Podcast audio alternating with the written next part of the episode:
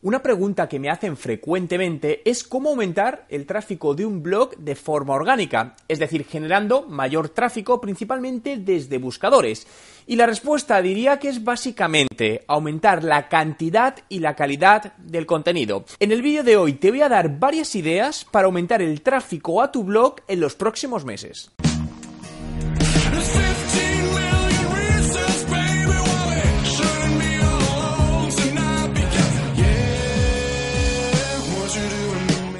¿Qué tal? Mi nombre es Juan Merodio y bienvenido a un nuevo vídeo. Si es tu primera vez y quieres aprender todos los trucos de marketing digital y cómo ser un emprendedor de éxito, suscríbete a mi canal. Aumentar el tráfico a un blog requiere del trabajo sincronizado y el impacto de varios factores que resumiría en dos calidad de contenido y optimización del blog. Necesitamos trabajar ambos factores si quieres conseguir buenos resultados, ya que de lo contrario, si uno de los dos no es correcto, tu blog no aumentará las visitas como debería. Cuando hablamos de la calidad del contenido, esta se basa en ofrecer contenido de valor a una audiencia determinada. Y para conocer cuál es ese contenido de valor, debemos primero conocer a la audiencia. Por ello, debes crear, en primer lugar, el reader persona, es decir, un perfil ficticio de la tipología de persona que potencialmente estaría interesada en los contenidos que vas a generar. Si quieres saber cómo puedes hacerlo, te dejo en la descripción del vídeo un enlace a un vídeo que hice hace poco detallando todo el proceso.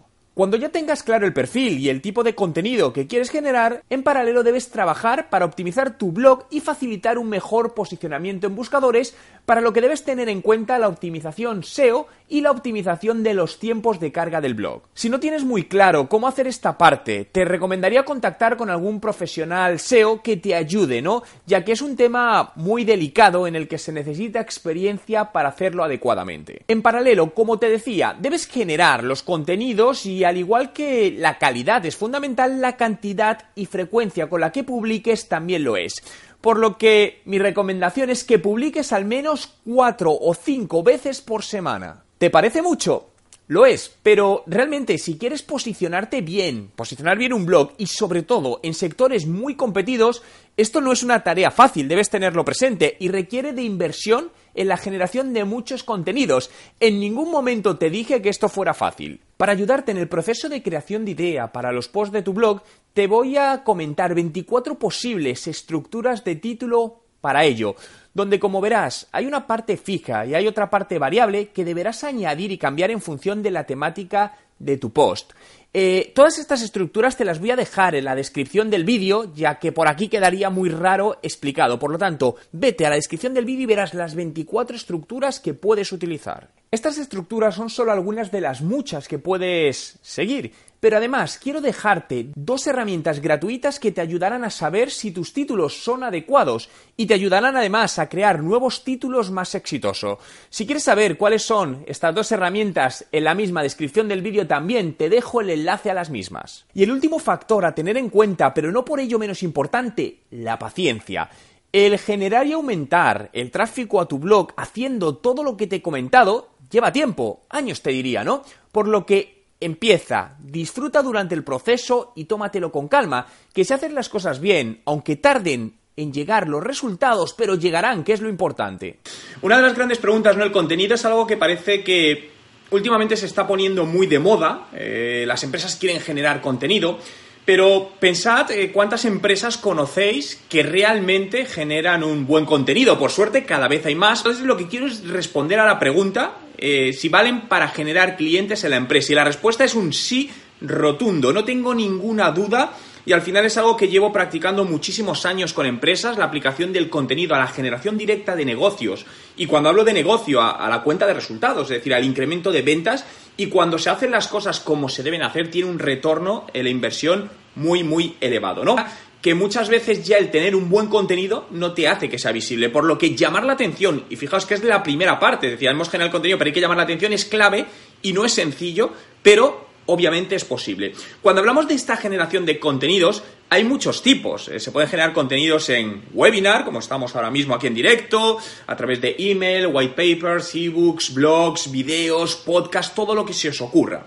Y cuanto más canales mejor, porque al final pensad que el usuario en cada momento prefiere consumir ese contenido de una manera diferente.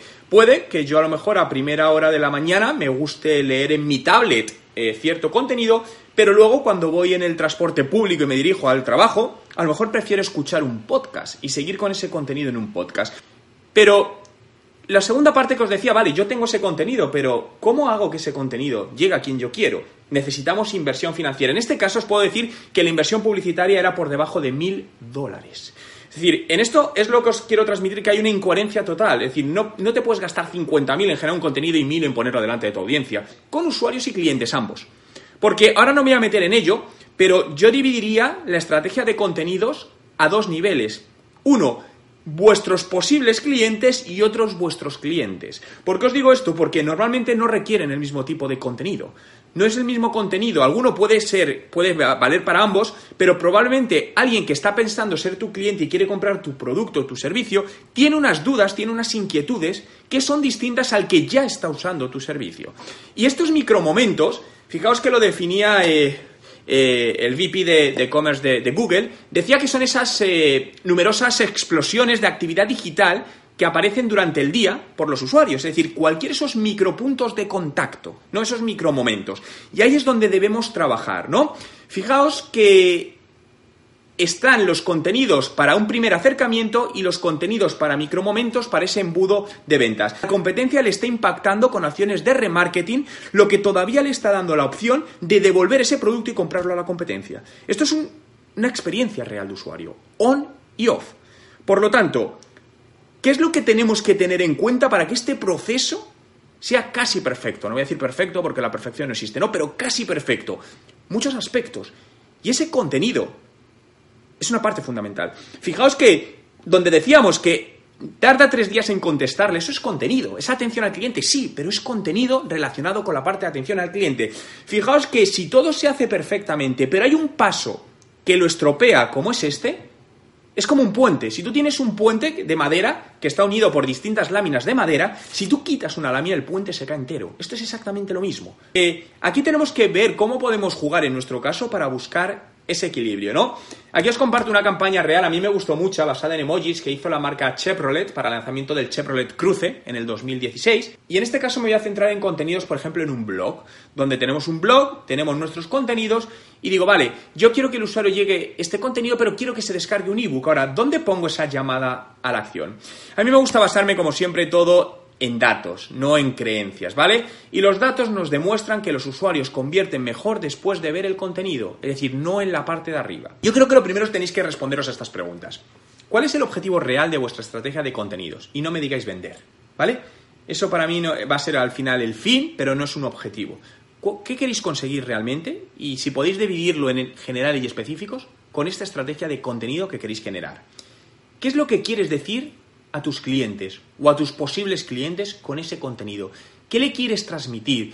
¿Qué emoción quieres generar en ellos que sientan de tu marca cuando lean tu contenido? Una vez has captado su atención con ese contenido, ¿qué quieres que hagan? ¿Dónde quieres que vayan? ¿Quieres que te dejen información? ¿Quieres que te llamen por teléfono? ¿Quieres que se descarguen otro documento? ¿Qué es lo que quieres que hagan? Y pregúntate cómo puedes integrar tus esfuerzos de marketing de contenidos con otros medios de comunicación on y off para hacerlo todavía mucho, mucho más potente. En mi punto de vista y experiencia te diría que nunca va a ser un cliente satisfecho. Eh, ¿Por qué? Porque realmente él tiene un objetivo que para mí no tiene sentido a nivel de negocio. Porque yo le, le replantearía la pregunta, es decir, ¿por qué quieres tener un millón en Facebook. ¿De qué te vale tener un alcance de un millón en Facebook si nadie se convierte a tu cliente? O ponle un ejemplo. Imagínate que tienes una tienda de bañadores para mujer y tengo un alcance de un millón, pero son hombres. ¿Para qué me vale? Nada. Prefiero tener un alcance de 500 personas que sean mujeres y que además les guste la natación. Sí, a ver, eh, esto es una pregunta que dependiendo a quién preguntéis, ¿no? Yo, yo creo en ellos. De hecho, yo los tengo implementados desde hace casi dos años en mi blog. Eh, y realmente creo que tiene una ventaja no sé si a nivel de CTR, pero sí a nivel, por un lado, de posicionamiento y por otro, de experiencia de usuario. Al final, cuando tú estás desde tu dispositivo móvil y te sale, yo por ejemplo, sí, para mí sí mejor el CTR porque yo cuando hago una búsqueda y veo que tiene el rayito de AMP, yo es el primero donde clico.